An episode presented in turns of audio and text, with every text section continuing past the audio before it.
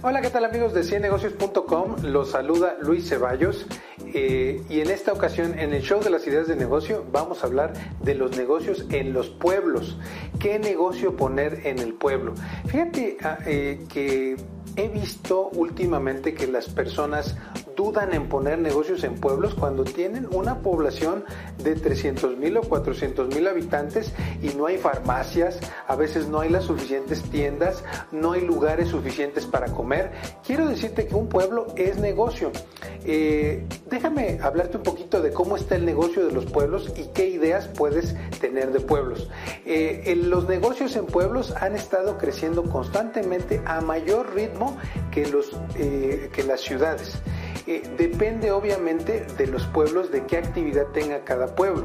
Eh, por ejemplo, en el estado de Hidalgo, muy cerca de donde nos encontramos hoy, tú te puedes dar cuenta que hay una serie de pueblos que en algún momento de su vida vivieron de minería, pero que hoy viven del turismo y de otras cosas. Por lo tanto, tu negocio en el pueblo depende de en qué trabaja la gente en ese pueblo.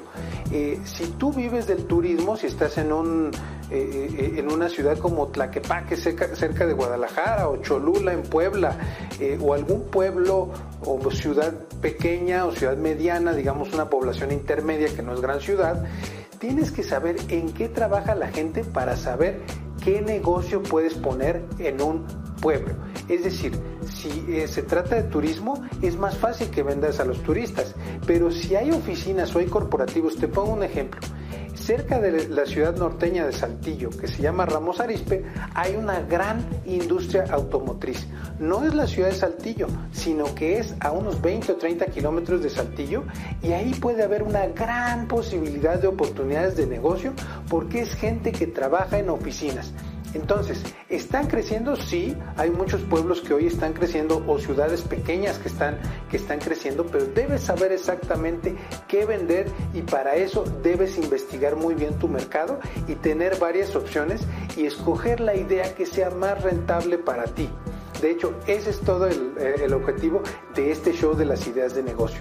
Ahora, te quiero decir cuál es el problema. La mayor parte de las personas empiezan un negocio por corazonada, porque me latió, porque me pareció que a lo mejor pegaba, porque mi tía me dijo que esto es negocio, porque aquel me dijo que esto es negocio.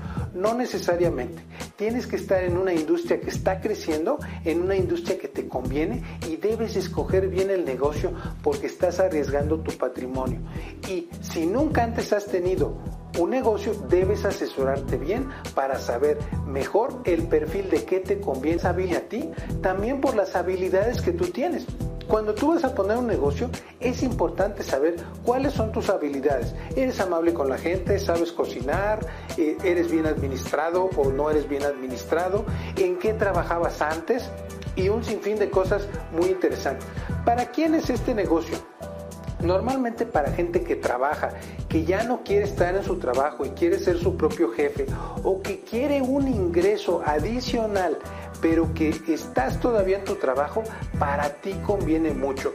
También para jubilados o para alguna gente que recibe su pensión, que ha recibido su jubilación y que quiere poner un negocio. Pues claro, muy difícil si uno ya se jubiló, eh, lo he visto con muchas personas, están en su casa sin hacer nada es francamente trágico y eso puede llevar a la depresión, a la enfermedad, a la tristeza y pues francamente a un estado bastante difícil como persona. Entonces, las dos personas es bueno.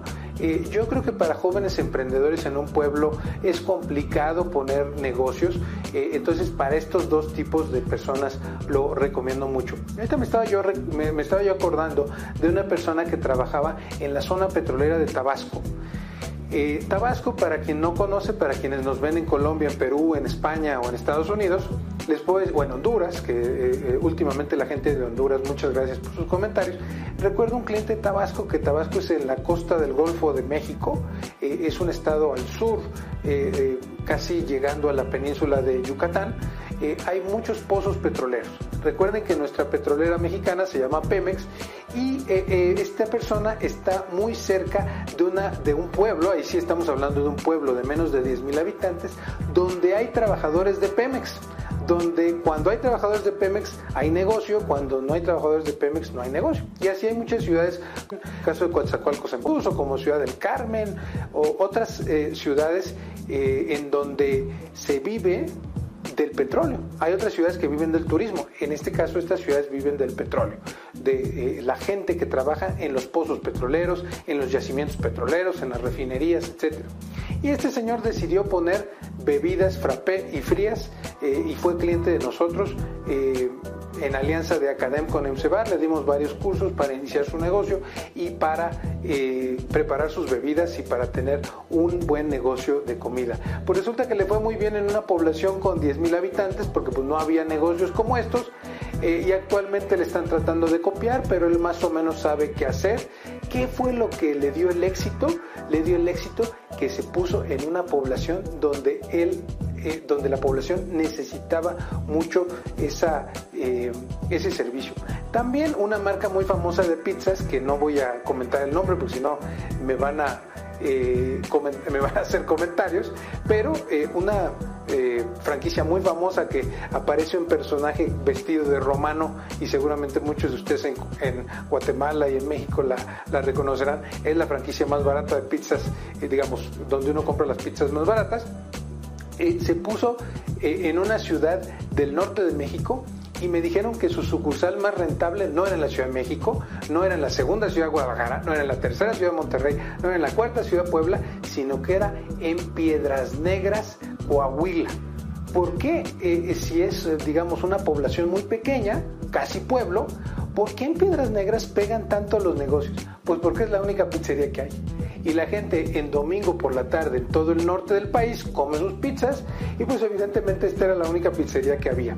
Entonces, cuando tú quieres poner un negocio en un pueblo, debes de hacerlo único, debes hacer un negocio que nadie más tenga, pero que exista demanda, que la gente lo quiera. Y otro caso que te puedo decir es el tema de los pollos rostizados. Si nunca has visto el éxito de los pollos rostizados, es increíble. Pero antes de continuar, déjame recordarte que te suscribas para que recibas todos los videos.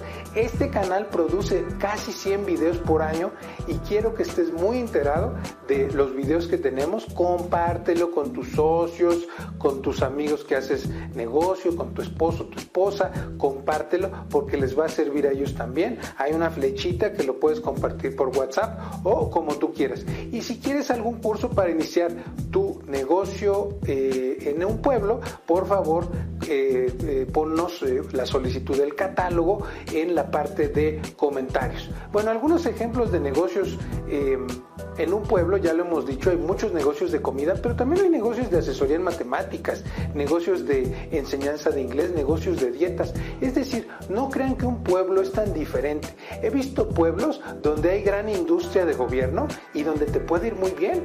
Quizá en tu pueblo lo que más conviene es venderle escuelas, quizá en tu pueblo lo que más conviene es vender a gobierno. Hace poco estuve en una población muy pequeña, eh, en Chilpancingo Guerrero, que no llega ni a los 300 o 400 mil habitantes. Eh, corríjanme aquí abajo si alguien es de Chilpancingo, de cuántos habitantes tiene Chilpancingo. Pero eh, lo más interesante de todo es que Chilpancingo hay varias oficinas de gobierno y hay gente que se pone su negocio enfrente de esas oficinas de gobierno y les va francamente bien en los horarios de gobierno. O hay gente que pone sus negocios frente a escuelas primarias o secundarias a donde van 3.000 o 4.000 gentes, siempre van a tener negocio o frente a una fábrica. Entonces es importante que tu negocio, sea el que sea, sea una papelería, sea una tienda de abarrotes, sea una cafetería, sea un negocio de comida, se ponga frente a un lugar donde haya clientes. ¿Qué necesitas? Necesitas escoger tu idea de negocio.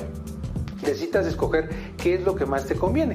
Y ya podemos hablar, eh, sobre todo si vienes a las instalaciones, eh, si platicas con nosotros o puedes tomar los cursos online, con todo gusto podemos platicar, sobre todo en cursos presenciales, qué te conviene. Pero francamente tienes que hacer una remodelación de un local, tienes que alquilar un local, tienes que eh, llenar el local con todo lo que necesita. No es lo mismo una papelería, no son los mismos proveedores en una papelería que en una cafetería y tienes que aprender a hacer todas las remodelaciones, hacer que vengan los clientes, a aplicar estrategias de ventas, estrategias de administración, cómo manejar a tus empleados.